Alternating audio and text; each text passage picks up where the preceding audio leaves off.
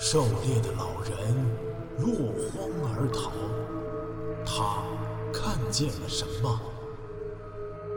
风景区内群蛇频频伤人，他们为何如此狂躁？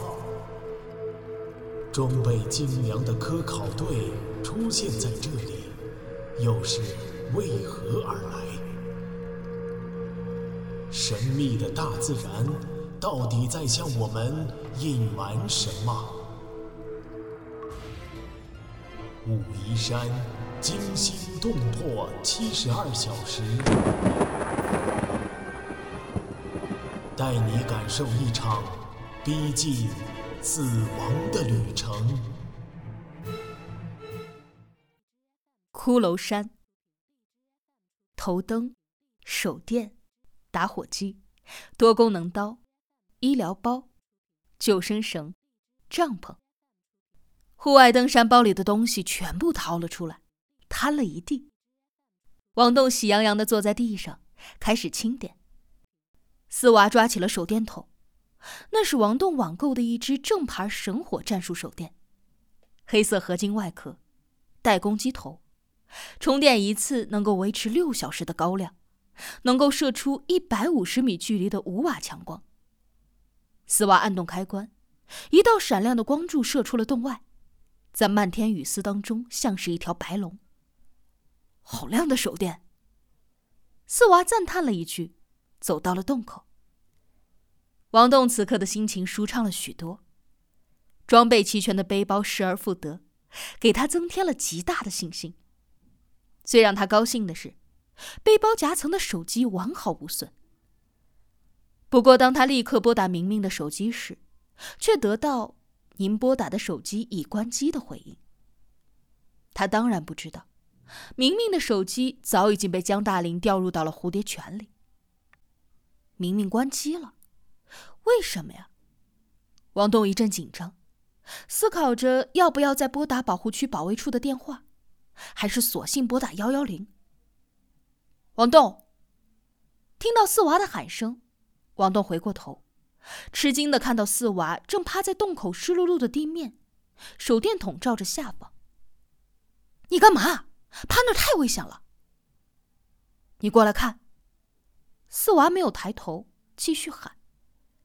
王栋走进洞口，扶住岩壁，小心的弯腰探出头望去。雨丝洒落下来，顺着头发淌到了额头，模糊了眼睛。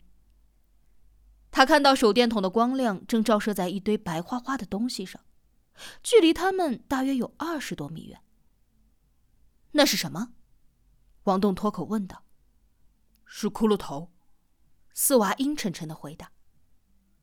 王栋猛吸了一口凉气，顾不上地面的潮湿，学四娃一样趴在洞口，揉了揉眼睛，就着光线仔细的望去。那白花花的东西果然是骷髅。虽然有许多已经碎裂不堪了，但千真万确是头盖骨。雨丝无休止的打在了王栋的头脸上，冰冷无比。而比这更冰冷的是他看到的骇人景象：谷底居然有成千上万个堆砌的骷髅。一股腥臭气息吸入了鼻中，王栋恍然大悟，血液差一点凝固了。他知道蟒蛇的这个习性。蟒蛇在吞食了大型的猎物之后，会一连几周慢慢的消化，最后吐出胃液消化不了的猎物头盖骨。那是他吃掉的人呐！天哪！不是人，人的骷髅头要比他大。四娃却摇头说道：“啊，那是什么？说不上来，像是猴子。”猴子。王栋定下神来，再仔细看，果然，那些骷髅的体积比较小，形状也与人的不大相同。作为生物学高材生，他亲手摸过人的头盖骨不下数十次，本来极易分辨，但是在这险恶的环境里，他失去了冷静。王栋大大的舒了一口气，真是猴子，吓死我了。你知道我刚才在想什么吗？我在想，那些修筑工程的解放军可能都被巨蟒给吃了。哼，他哪有那个本事？呵，是猴子啊！原来蟒蛇是靠猴子喂食的，真想不到。王栋感慨不已。蟒蛇捕猎都是靠伏击。武陵山区野生的猕猴众多，这样云雾弥漫、树木垂悬的山腰，正是蟒蛇伏击的绝佳地点。我一直在奇怪，蟒蛇的窝既然在这儿，为什么到处都找不到骨头和蛇粪呢？原来在这里。四娃也忍不住发感慨。他在闻到腥气后才产生怀疑，果然。这个排风洞的下方就是巨蟒的排泄地。乖乖，他吃了多少猴子啊！王栋还在为骷髅的数量而惊叹。它能长这么大，不晓得都吃了多少年了。你看那么多的骨头，堆起来就像一座小山了，起码都有两层楼高。王栋突然想到了什么，大叫了一声。我知道了。他的叫声吓了四娃一跳，禁不住扭头回看。我知道了，为什么我从那么高的悬崖摔下来都没死？不是我人品好，是我摔到了这座骷髅山的上面。骨头常年累月风吹雨淋都酥了，他们减轻了我的惯性。一定是这样的。怪不得我身上有好多白白的粉末呢。我还以为是什么泥巴，原来是骨头粉。王栋激动的嚷起来，四娃将手电上下照射，连连点头。对，你先被这棵松树挡了一下，接着摔到下面的猴子骨头上，最后滚到了山下的荆棘丛当中。想不到，居然是这些猴子救了我。王栋说完就觉得错了。客观的说，是这条巨蟒救了他。听上去荒唐，但事实如此。几分钟之后，王栋和四娃重新进入了岔道，他们俩的头上各自带着一盏三瓦的高亮头灯，岔道前后一片明亮。王栋的背包里带着两个头灯，这归功于他常年旅行的良好习惯。如果不想在最需要的时候懊恼电器出故障，宁可在背包里增加一点重量。走出岔道口，大厅里仍然寂静无声，没有危险的迹象。在四娃的指点下，王栋看到了那个脚印。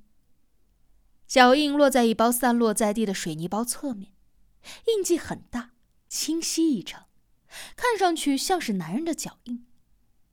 脚印的前方通往那一条主通道。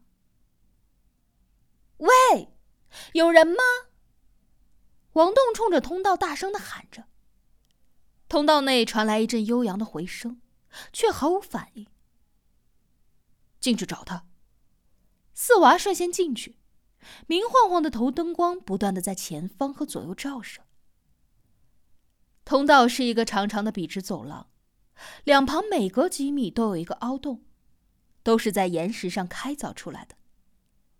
他们一路看到了七八个凹洞，都是十平方米左右大小，有两间堆着水泥袋、黄沙袋，有一间散放着十几个拆开的木箱，有一间的角落放着四个军绿色的铁皮圆筒，其他几间则是空空荡荡。